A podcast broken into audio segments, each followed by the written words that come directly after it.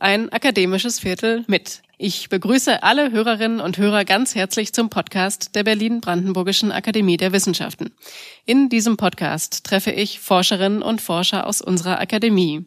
Über 300 Mitarbeiterinnen und Mitarbeiter erforschen und bewahren hier unser kulturelles Erbe. Womit sich die verschiedenen Projekte der Akademie beschäftigen und warum sie das tun. Darüber werden Sie in unserem Podcast einiges erfahren. Im Zentrum des Gesprächs steht immer ein Objekt, das meine Gesprächspartnerinnen und Gesprächspartner mitbringen und das etwas über ihre Forschung verrät. Mein Name ist Ann-Christine Bohley. Ich leite das Referat für Presse- und Öffentlichkeitsarbeit der Akademie und freue mich, heute Klaus Gerlach zu treffen. Klaus Gerlach ist Literaturwissenschaftler und leitet das Forschungsprojekt August Wilhelm Ifflands Dramaturgisches und Administratives Archiv 1796 bis 1814 Erschließung und Edition. Worum es in diesem Projekt geht, wer Iffland war und warum er bis heute Auswirkungen auf den Theaterbetrieb hat, darüber spreche ich jetzt mit Klaus Gerlach. Herzlich willkommen in unserem Podcast. Guten Tag, Frau Bruley. Danke für die Einladung. Ich freue mich, über Augustin Iffland sprechen zu können mit Ihnen. Ich habe gerade schon erwähnt, Sie sind Leiter des Editionsprojekts zu Iffland. Könnten Sie uns erzählen, was Sie in diesem Projekt genau erforschen?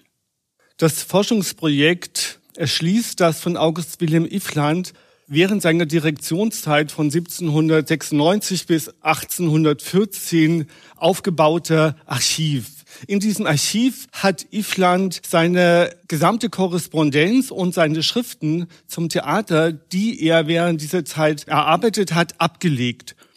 Es befinden sich in diesem Archiv also die Korrespondenzen mit Autoren, mit Komponisten, mit Übersetzern, mit Schauspielerinnen und Schauspielern, mit Sängerinnen, mit Chorleitern, mit, mit dem Orchesterleiter. Es befinden sich darin die Korrespondenzen mit dem König, mit dem Hof, mit Hofbeamten, mit Kritikern, Theaterkritikern, die für Zeitschriften geschrieben haben. Und vor allem finden sich viele Briefe von Zuschauern. Neben diesen Briefen befinden sich auch Materialien zu Inszenierungen, die er erarbeitet hat. Es finden sich da zum Beispiel erarbeitete Materialien, Aufsätze mit August Wilhelm Schlegel. Es sind Briefe da äh, und Aufsätze zu seiner Inszenierung des Julius Caesar. Schlegel hat ja den Shakespeare übersetzt und in Berlin ist die Übersetzung von dieser Schlegel-Shakespeare-Übersetzung zum ersten Mal erschienen. Es finden sich also neben Briefen auch solche Dinge zu Dekoration, zu Kostümen und Probenabläufen. Die Aufgabe des Forschungsprojektes ist es nun, zu jedem Brief, zu jedem Dokument, das in diesem Archiv liegt, ein Regest zu erstellen. Die Briefe werden also nicht vollständig abgedruckt, sondern erscheinen im Regest. Das heißt, es wird ein kurzes Extrakt von dem Brief hergestellt. In dem Regest werden sämtliche Namen von den Personen, Orten und Werken aufgenommen und diese Werke, Personen und Orte werden dann verlinkt und in einem Register zur Verfügung gestellt. Dazu gibt es ein Sachregister, das bestimmte Begriffe aufnimmt. Also der Benutzer des Archivs der Edition kann dann nach Begriffen wie Ballettkostüm, Partitur, Feuerschutz, Pension, Gastspiel, Dekoration suchen, nach also Begriffen, die rund um das Theater sich gruppieren. Es geht in dem Forschungsprojekt also darum, den verschiedenen Disziplinen der Geisteswissenschaft, also der Musikwissenschaft, der Literaturwissenschaft, Theaterwissenschaft, Kunstwissenschaft, völlig unbekanntes Quellenmaterial zur Verfügung zu stellen und natürlich auch der interessierten Öffentlichkeit. Iffland war Direktor des Königlichen Nationaltheaters. Er war selber Schauspieler, er war auch Dramaturg und wenn ich Sie gerade richtig verstanden habe, spiegelt sich im Grunde in seinem Archiv, in den ganzen Briefen und Dokumenten eigentlich die ganze Bandbreite des Theaterkosmos. Könnten Sie uns Iffland noch ein bisschen skizzieren? Wer war er? Warum lohnt es sich, sich mit Iffland zu beschäftigen? Der 1759 geborene August Wilhelm Iffland war ja nicht nur Direktor des Berliner Königlichen Nationaltheaters, sondern er war auch Schauspieler, Dichter und Theoretiker der Schauspielkunst. Er lebte in einer Zeit, in der das Theater Leitmedium war. Wir müssen hier daran denken, dass es zu dieser Zeit bestimmte Kulturtechniken es überhaupt noch nicht gab oder äh, Medien, Kulturmedien. Es gab kein Fernsehen, es gab kein Radio, es gab noch nicht das Internet. Es gab also eigentlich in Anführungszeichen nur das Theater als eine öffentliche Kunsteinrichtung. Goethe beschreibt diese Zeit ja in seinem Bildungsroman Wilhelm Meisters Lehrjahre sehr anschaulich, indem er schildert, wie ein junger Mann, der in einem Handelshaus lebt, aus diesem Haus ausbricht, seine Eltern verlässt und am Theater und auf dem Theater und durch das Theater sich selbst bildet. Das ist praktisch, Goethe zeigt, wie das Bildungsbürgertum entsteht. Ifland hat eine ähnliche Karriere gemacht wie der Wilhelm Meister. Ifland selbst stammt aus einem gutbürgerlichen Haus. Seine Eltern, sein Vater war ein hoher Beamter in Hannover. Er hätte selber eine solche Karriere einschlagen können. Er flüchtete aber und ging nach Gotha, wo er auf dem Hoftheater debütierte. Dann ging er nach Mannheim. Mannheim war für ihn in dreierlei Hinsicht sehr bedeutend. Einmal, weil er in Mannheim als Schauspieler schlagartig berühmt wurde, spätestens 1782 mit der Aufführung von Schillers Erstlingswerk Die Räuber wurde er überregional bekannt. Er interpretierte die Rolle des Franz Mohr auf eine ganz eigenwillige Weise. Von da an pilgerten alle nach Mannheim, um Ifland auf dem Theater zu sehen.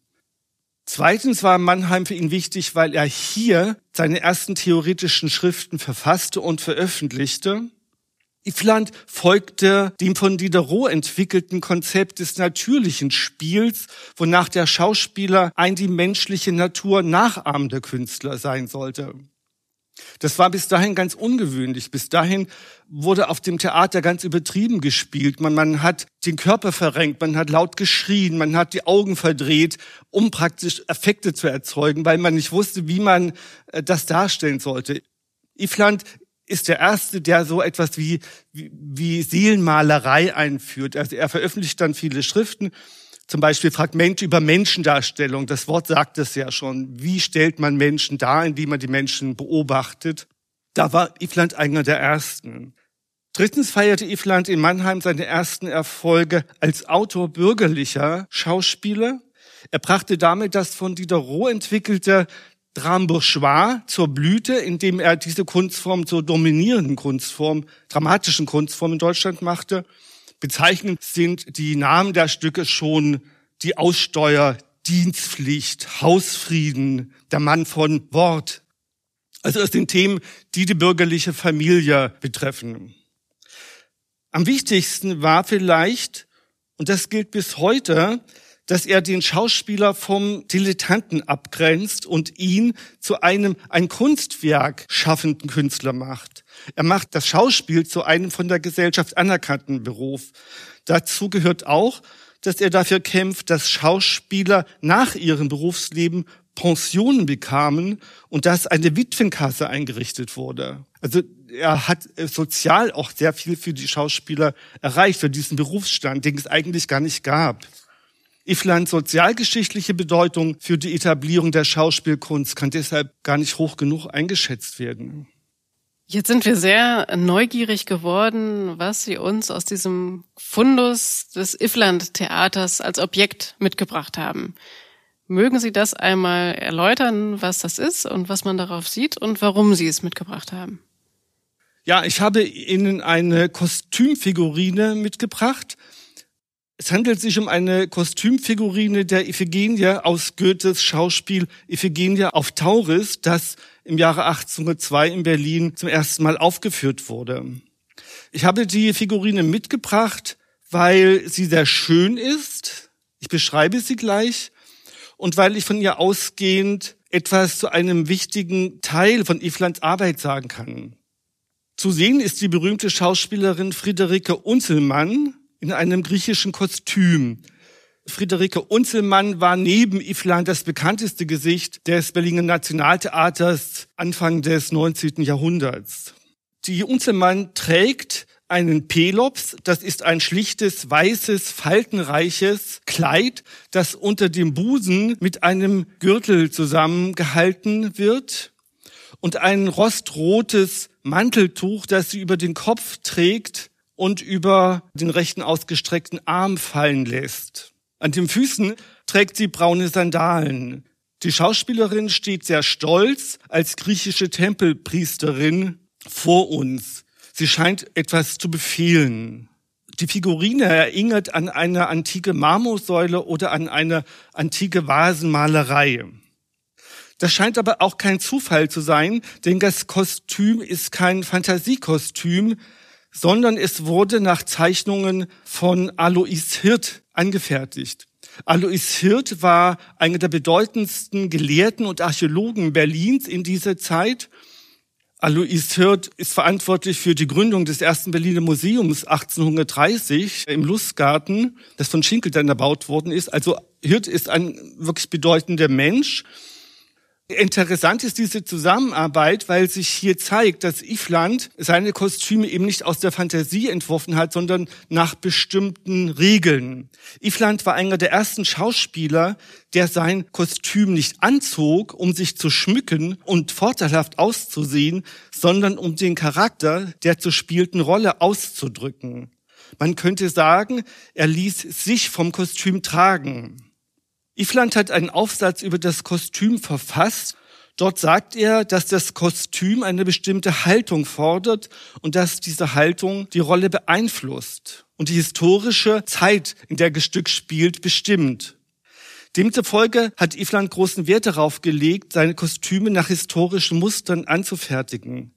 Ifland arbeitete deshalb nicht nur mit Gelehrten wie Hirt zusammen, sondern beschaffte sich auch für die Theaterbibliothek. Es gab im Theater eine große Bibliothek, eine Reihe von Kostümbüchern. Das waren zum Teil illustrierte Reisebeschreibungen, aber auch ethnologische Werke, die Kostüme und Trachten von Völkern und Volksgruppen mit aufwendig kolorierten Kupferstichen beinhalteten.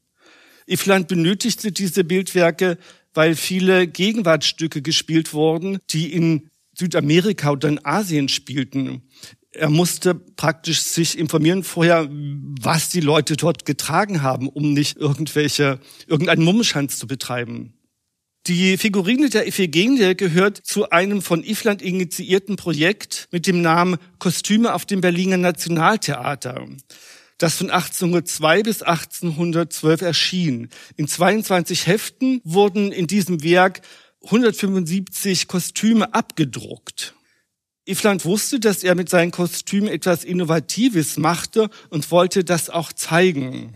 Diese Hefte sind so etwas wie eine Leistungsschau des Berliner Nationaltheaters.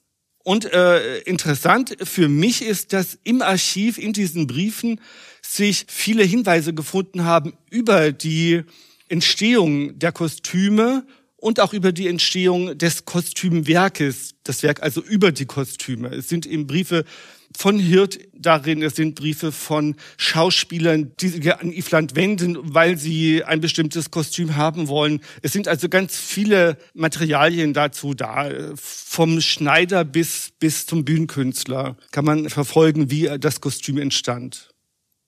Man kann also an diesen Kostümerbildungen zeigen, dass Ifland letztlich das Theater auf eine Art revolutioniert hat. Er hat es modernisiert, er hat neue Maßstäbe gesetzt, die ja auch bis heute gelten. Könnten Sie uns noch zum Abschluss, um noch einmal auf das Archiv zurückzukommen, schildern, was dieses Archiv für eine Geschichte hat? nach Abschluss von Iflands Direktorenzeit am Nationaltheater. Sie hatten mal angedeutet in einem Gespräch, dass diese Geschichte des Archivs dann einige verschlungene Wege hatte. Bevor ich das jetzige Projekt angefangen habe zu erarbeiten, habe ich im Forschungsprojekt Berliner Klassik geforscht. innerhalb dieses Projektes habe ich über das Nationaltheater gearbeitet und habe dort frühzeitig in der Forschungsliteratur Hinweise gefunden, dass es ein Archiv gegeben haben muss, in dem Ifland seine Materialien und Briefe abgelegt hat. Es gehörte lange Zeit zur Generalintendanz der königlichen Schauspieler. Anschließend kam es in das neu gegründete Theatermuseum, das 1929 in Berlin gegründet worden ist. Das war praktisch der letzte Hinweis von diesem Archiv. Es ist dann im Krieg verschollen und jemand hat es an sich genommen und hat es dann verkauft. Daraufhin habe ich alle mir möglich scheinenden Archive Berlins und auch in Deutschland angeschrieben, besucht und habe dieses Archiv aber nicht gefunden. bis ich dann 2014 äh, oder Ende 2013 einen Hinweis bekommen habe, dass in Stuttgart bei einer berühmten Antiquariatsmesse ein Wiener Antiquariat ein Archiv aus Berlin, das sehr umfangreich sein sollte, versteigern wollte. Daraufhin habe ich dort angefragt und mir wurde sehr schnell klar, dass es sich um dieses Ifland-Archiv handelte. Ich schrieb damals dem Staatssekretär André Schmitz. Daraufhin kam schnell eine Zusammenarbeit zwischen dem Land Berlin, der BBAW und dem Landesarchiv zustande. Und in einer wirklich sehr konzentrierten Aktion ist es dann gelungen, dem Land Berlin das Archiv nach Berlin zurückzuholen. Heute ist es im Landesarchiv Berlin, das ja mit uns zusammen auch kooperiert und das gegenwärtige Projekt erarbeitet. Herr Gerlach, wir haben nun über Ifland, über das Archiv und über das Berliner Königliche Nationaltheater im Allgemeinen gesprochen. Ich danke Ihnen ganz herzlich für die spannenden Einblicke. Das war auf ein akademisches Viertel mit, der Podcast der Berlin-Brandenburgischen Akademie der Wissenschaften. Ich danke Ihnen fürs Zuhören und freue mich, wenn Sie auch beim nächsten Mal wieder dabei sind. Bis dahin, bleiben Sie gesund.